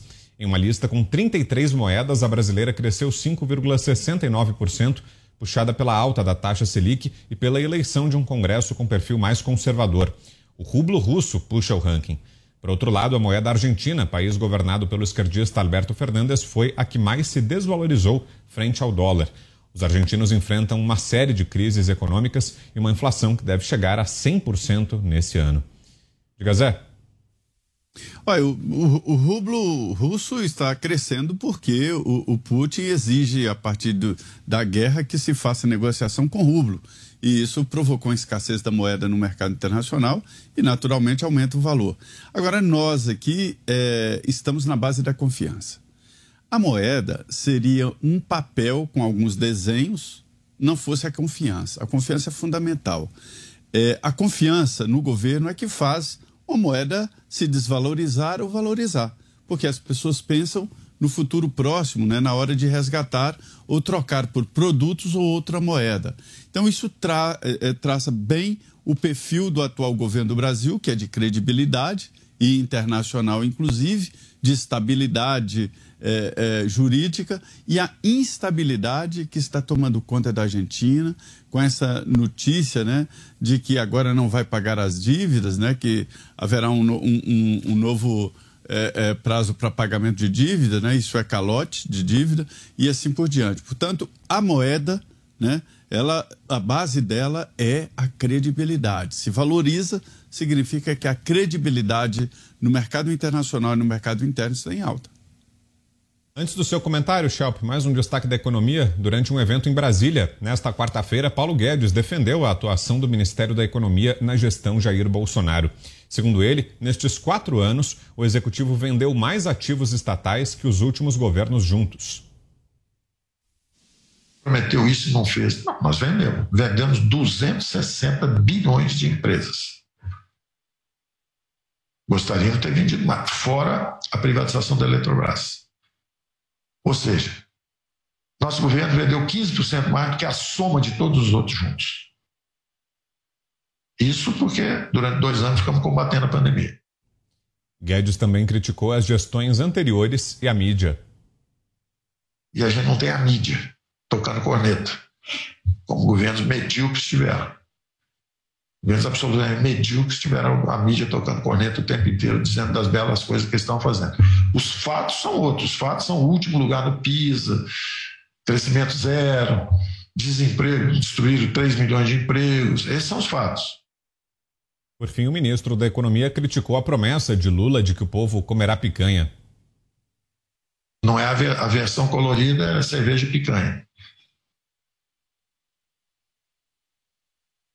Nós, ao contrário, pegamos um país quebrado no chão, levantamos, derrubaram de novo com o Covid, nós levantamos de novo.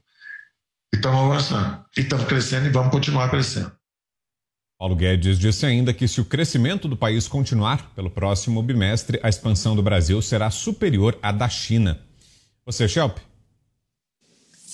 A, a, privatização da Eletrobras não, não é exatamente um primor de algo que foi bem feito. Né? A privatização trouxe vários jabutis, né? coisas que não eram para estar lá, é, que inclusive é, tendem a encarecer a energia no médio e longo prazo.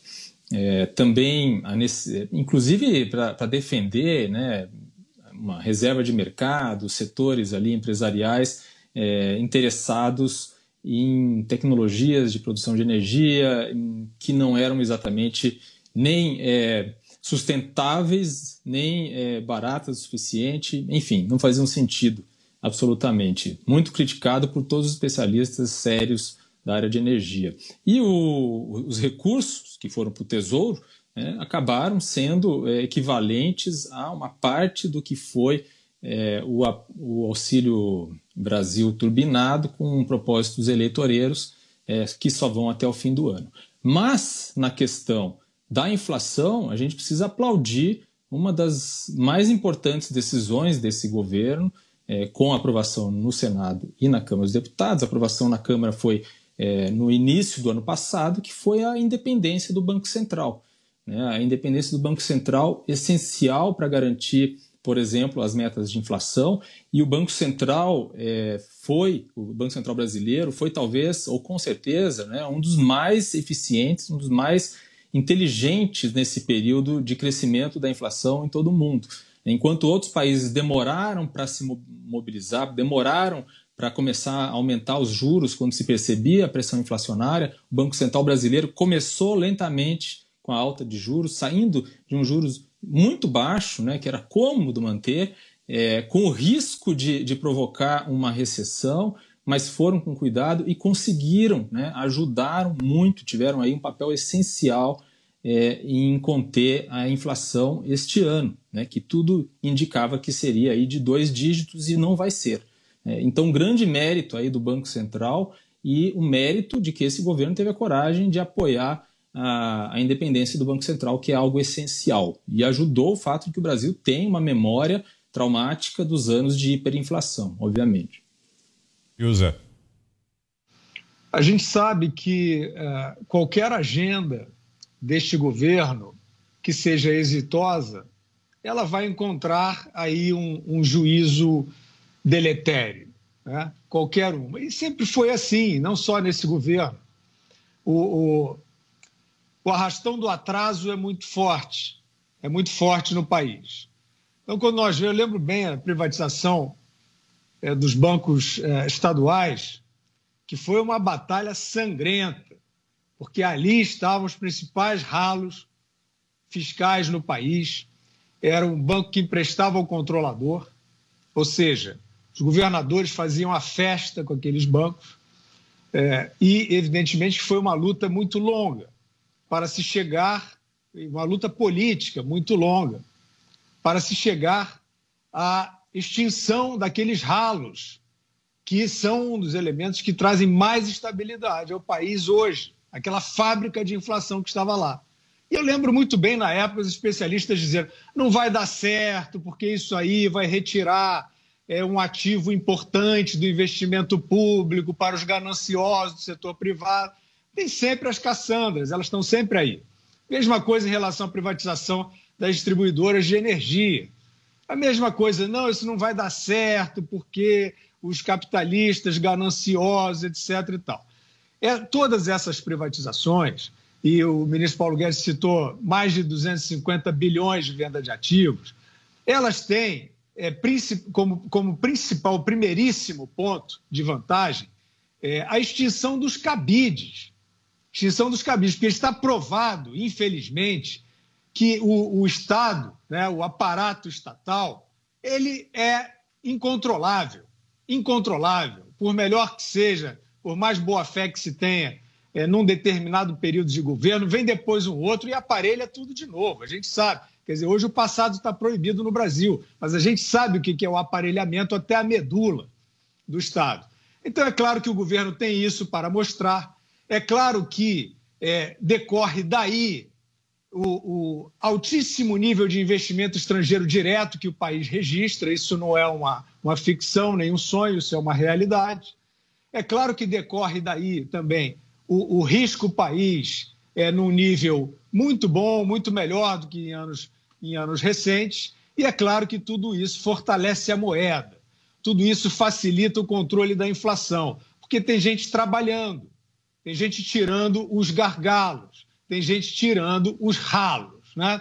Mas isso é muito difícil, tem sempre alguém para detonar, e hoje, evidentemente, a gente tem o quadro mais obsceno que a gente já teve né? nessa, nessa farra das caçandras, que é os economistas do Plano Real, que entendem absolutamente bem desses assuntos, que são fundamentais na história de desestatização, de reforma monetária, de reforma fiscal, estão aí hoje apostando naquele homem sem passado, desistiram de apoiar a agenda irresponsavelmente. Eles que são os homens da responsabilidade fiscal desistiram, se abraçaram com a irresponsabilidade, não é só fiscal, não, é irresponsabilidade cidadã. Né? Eles, de fato, viraram as costas para o Brasil. Então, é, é, é muito triste, né? Assim, a gente que, que registra e reconhece períodos de boa gestão em vários governos, ao longo da história. É muito triste né, esses sinais, esses enunciados de má vontade contra aquilo que melhora a vida da população. É claro, o cara que está com boi na sombra, para ele não faz diferença nenhuma. Oceana? Bom, Vitor, já que não podemos falar de algumas páginas da nossa história política, não podemos falar de corrupção, né? Documentada em várias páginas da nossa história política, corrupção e um partido aí, que eu também não sei se nós podemos falar o nome, eu vou ler uma página da nossa história econômica. ainda podemos ler sobre economia, né, Vitor? As páginas de história da nossa economia. E aí, para a gente comparar exatamente, vindo dessa notícia uh, do Paulo Guedes, o Brasil podendo crescer mais que a China. O Paulo Guedes, que em fevereiro desse ano disse: o Brasil está aí condenado ao crescimento, eles vão ter que rever os números do Brasil, porque o Brasil está com uma saúde fiscal e uma saúde econômica em dia. Para a gente comparar, eu vou trazer uma notícia de março de 2017. E aí Pensem quem estava na, lá comandando o nosso executivo. A notícia diz o seguinte: PIB recua 3,6% em 2016 e Brasil tem a pior recessão da história notícia de 2017. Essa sequência de dois anos seguidos de baixa só foi verificada no Brasil em 1930 e 1931. Ritmo de corte em 2015 e 2016 foi o maior. Pela primeira vez, todos os setores se contraíram. Então, Vitor, basta comparar. Se as pessoas não querem falar de Bolsonaro, não querem falar de Lula, se não gostam dos candidatos, pelo menos comparem as administrações na área social, na área econômica e, atualmente, pense naquele que você vai poder criticar no futuro. Mais uma informação: lutadores e ex-lutadores declararam apoio a Jair Bolsonaro no segundo turno das eleições. Nomes como José Aldo, Acilino Popó Freitas, Royce Grace, Cris Ciborgue, Fabrício Verdun, Maurício Shogun, Rafael dos Anjos e Vanderlei Silva divulgaram mensagens de apoio à reeleição do chefe do executivo nas redes sociais. Todos eles aparecem dizendo o lema Quem luta de verdade, vota em Bolsonaro, falando o número do presidente na urna. Os atletas fazem parte de uma lista cada vez maior de artistas e esportistas que apoiam a reeleição de Bolsonaro. Nomes como Neymar Júnior e os principais cantores sertanejos do país, como Gustavo Lima, Zezé de Leonardo, Zezé de Camargo, também já declararam seus votos. Zé. Isso é muito importante, né? Não significa apenas os votos deles como cidadãos, mas são pessoas que são ídolos, né? Pessoas que venceram na vida, são referências e muitos tentam trilhar esse mesmo caminho, né? Muitos deles ali sem nenhuma chance em outro esporte, entram no esporte e todos eles que você falou aí, todos é, lutadores, ex-lutadores e também os cantores, são pessoas que lutaram, cada um da sua forma, né? A luta é, é prática, é, a luta é, é, real, né? De, de, de, de, de arte marcial e também a luta pelo sucesso, caso dos, dos sertanejos. E tudo isso aí forma a fotografia da campanha do candidato. É aí que nasce essa importância e nasce também aquela onda que se, que se quer e que se cria em toda a campanha eleitoral. É exatamente fazer esse processo. Portanto, é importante e isto representa a fotografia da cara da campanha de um candidato. Diga, Shelp.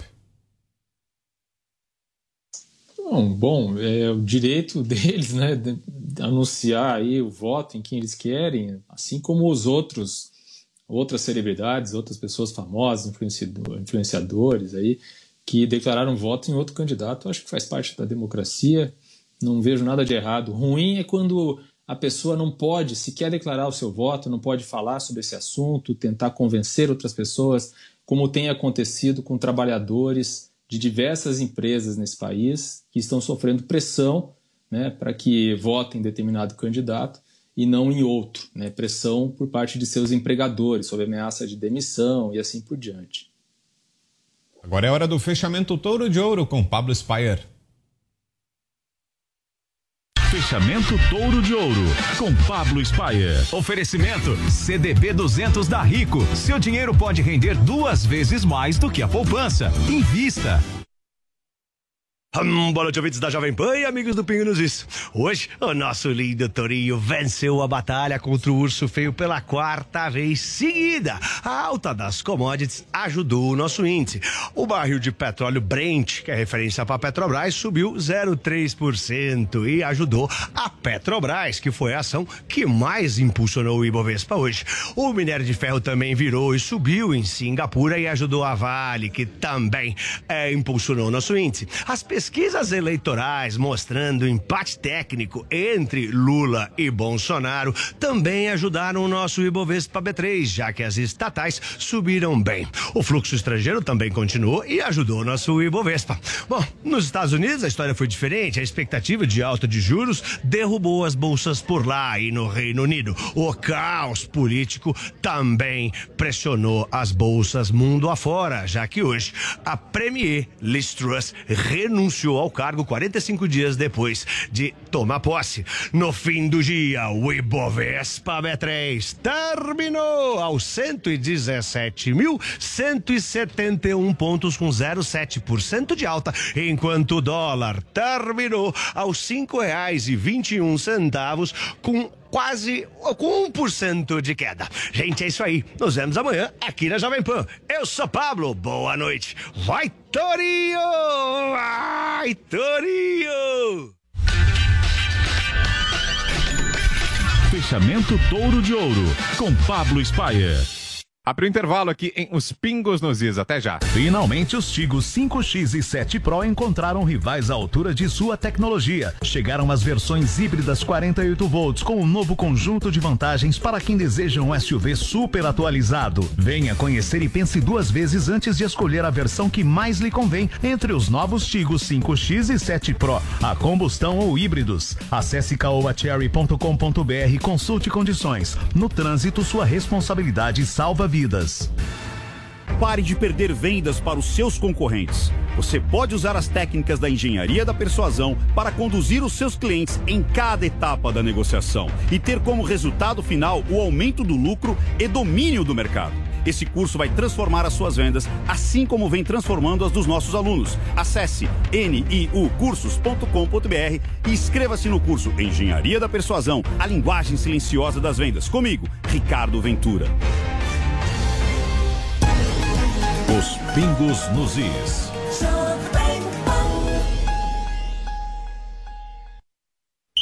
É hora de trazer o Hexa pra casa, Brasil. Pra mim, meu pensamento era, era na equipe. Então, é, o mais importante é ganhar os jogos. Copa do Mundo, Qatar 2022. O time mais qualificado de comentaristas do país está escalado. Cobra muito do jogador, de ser fiel. De... Ele foge muito desse lugar comum dos técnicos brasileiros. Ele tenta fazer coisas Acabou de chegar os reforços, o cara não tem nem um mês, não, não acho que nem começa. Mas assim, de novo, o desempenho é... E você não perde nenhum detalhe. Essa aí passou, essa aí passou, explode a torcida. Você ouve os jogos da Copa pelo rádio e no aplicativo Panflix. Oferecimento Loja 100. Carnezinho barato é nas Lojas 100. A menor prestação para você. Bob, o melhor site de apostas do mundo agora no Brasil. Brasil Wanna Bet. Vai de bob.com. Tectoy agora também é automação comercial. Uma nova fase para o seu negócio. Consórcio Mage. Volkswagen Caminhões e Ônibus. Seu caminhão Volkswagen em até 10 anos sem juros. Cimento CSN. Mais do que forte. É fortaço. E une a Selvi. EAD semipresencial com encontros semanais virtuais ou no polo. Na rua mais icônica do bairro mais charmoso de São Paulo, o Inc apresenta Oscar Freire Unlimited. O primeiro apartamento double living do Oscar Freire com inédito pé direito de 5 metros e 60. Quatro suítes, 220 metros quadrados com três vagas e exclusiva quadra de tênis oficial. Oscar Freire Unlimited by Inc. Bem-vindo ao topo. Visite o stand e antecipe-se ao lançamento. O Oscar Freire 1597 ou acesse oscarfreirebaiu.com.br. Há dias em que a gente quer mudar o clima, sentir a brisa ou o calor do sol. Há dias no trabalho, em casa, sempre há dias em que a vida pode ser bem melhor. Há dias, seu novo ar é na Dias. As melhores marcas e modelos de ar-condicionado estão na Adias. Acesse adias.com.br ou ligue 11 3649 4000. Adias, um novo ar para sua vida. As mentiras de Bolsonaro. Fome no Brasil. Não existe. Mentira. O outro lado quer legalizar o aborto. Mentira. Uma gripezinha. Mentira. O outro lado quer legalizar a ideologia de gênero. Mentira. A economia está bombando. Mentira. O outro lado ataca a família. Mentira. Bolsonaro é o pai da mentira. A notícia que você quer saber. A notícia que você precisa saber. 24 horas com você. No seu rádio e na internet. Jovem Pan. Jovem Pan, colocando os pingos nos is.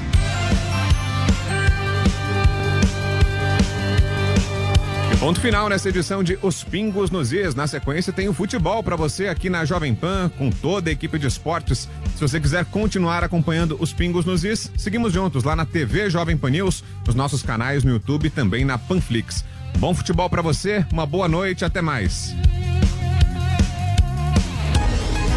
Os Pingos nos Is. Futebol Jovem Pan. A partir de agora. Mais um show de transmissão com a melhor equipe esportiva do Brasil. Show de transmissão. As melhores transmissões do futebol nacional e internacional com a marca Jovem Pan Esportes. A melhor equipe esportiva. O melhor futebol aqui na Pan. Futebol Jovem Pan. Promoção é nas lojas 100. Smartphone Moto E32, memória de 64 GB, só 1.098 à vista ou 12 de 117,10 por mês nas lojas 100. Bob, o melhor site de apostas do mundo agora no Brasil. Brasil Wanna Bet. Vai de bob.com. Tectoy, a marca mais querida do Brasil, comemora 35 anos. Cimento CSN, mais do que forte, é fortaço. Consórcio Mage, pensar no futuro é agir agora. E Neoquímica, você tem N motivos para escolher a Neoquímica.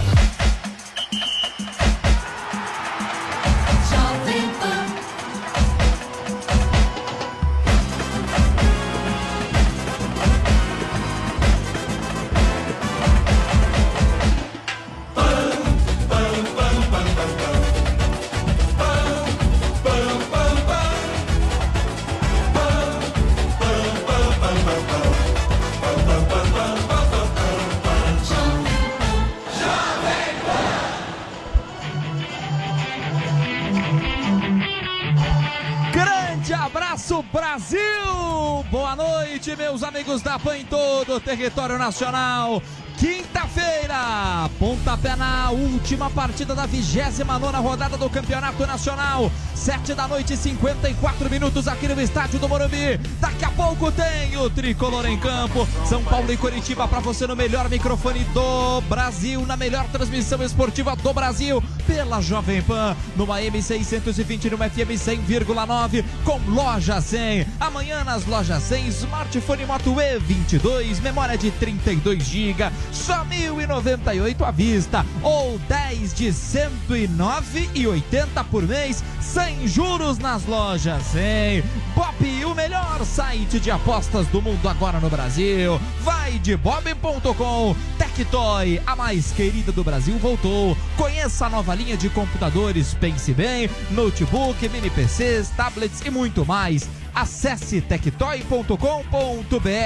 Cimento CSN é mais rendimento e qualidade na sua obra. Cimento CSN, mais que forte é fortaço. Consórcio Mage, seu próximo imóvel com apenas 1.463 reais. Faça a sua simulação. Consórciomage.com.br e Neoquímica, sua saúde é a nossa vocação.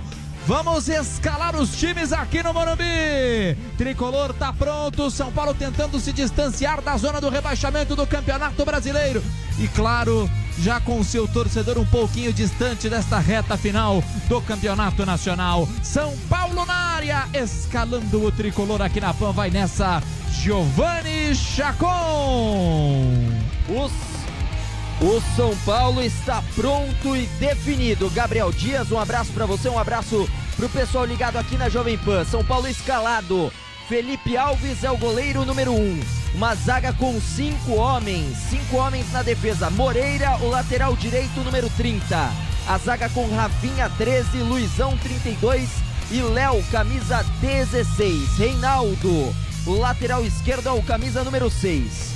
No meio-campo, Pablo Maia, 29. Rodrigo Nestor, 25. Patrick tem a 88. No ataque, Luciano, camisa 11. Caleri tem a camisa de número 10. Esse o São Paulo confirmando Felipe Alves, Moreira, Rafinha, Luizão, Léo, Reinaldo, Pablo Maia, Nestor, Patrick, Luciano e Caleri no banco de reservas. O São Paulo tem Jandrei, Wellington, Luan, Thales Costa, Colorado, André Anderson, Galopo, Igor Gomes, Nicão, Marcos Guilherme, Bustos e Éder. Esse é o São Paulo, Gabriel Dias.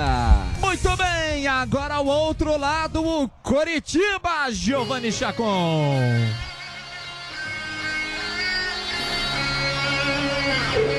Do técnico Guto Ferreira, escalado com a missão de conquistar a primeira vitória fora de casa.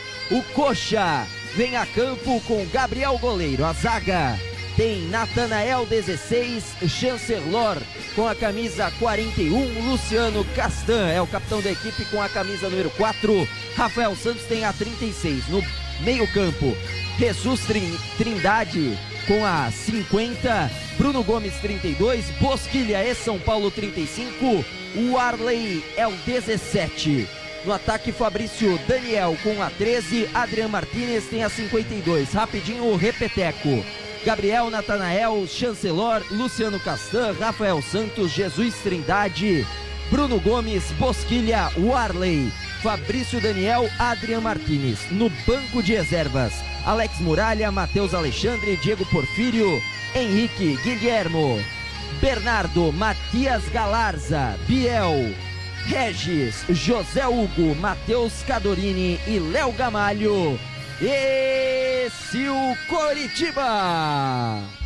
Muito bem, Chacon. Trio de arbitragem aqui no Morumbi, Chacon. Arbitragem catarinense. Braulio da Silva Machado é o dono do apito, auxiliado por Éder Alexandre e Henrique Neunilbeiro. No VAR, Wagner Reuei da Paraíba, o quarto árbitro, Thiago Luiz Scarascati. A bola vai rolar aqui no Morumbi, Gabriel. E aí, Bruno Prado? E o jogo daqui a pouquinho, Bruno? É um jogo que São Paulo precisa vencer. A luta do São Paulo agora é pela vaga na pré-Libertadores. Aquela questão.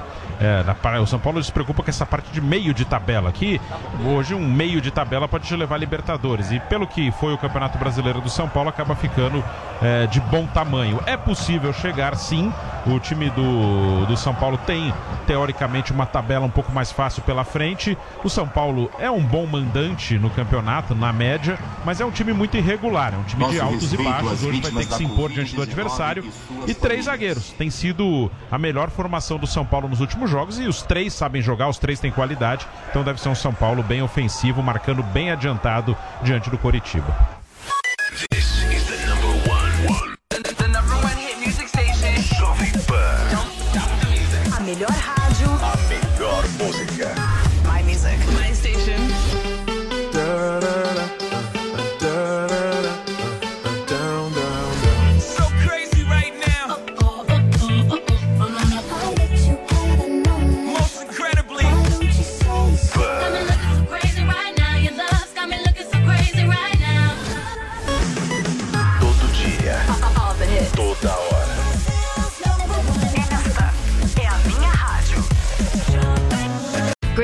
University makes earning your degree possible with over 130 academic programs for traditional campus students, with more than 80 bachelor's programs offered online. GCU provides you with the personal support you need, from complimentary unofficial transcript evaluations within 24 business hours to scholarships, academic support, and your GCU graduation team, led by your own university counselor. Find your purpose at GCU. Private, Christian, affordable. Visit gcu.edu.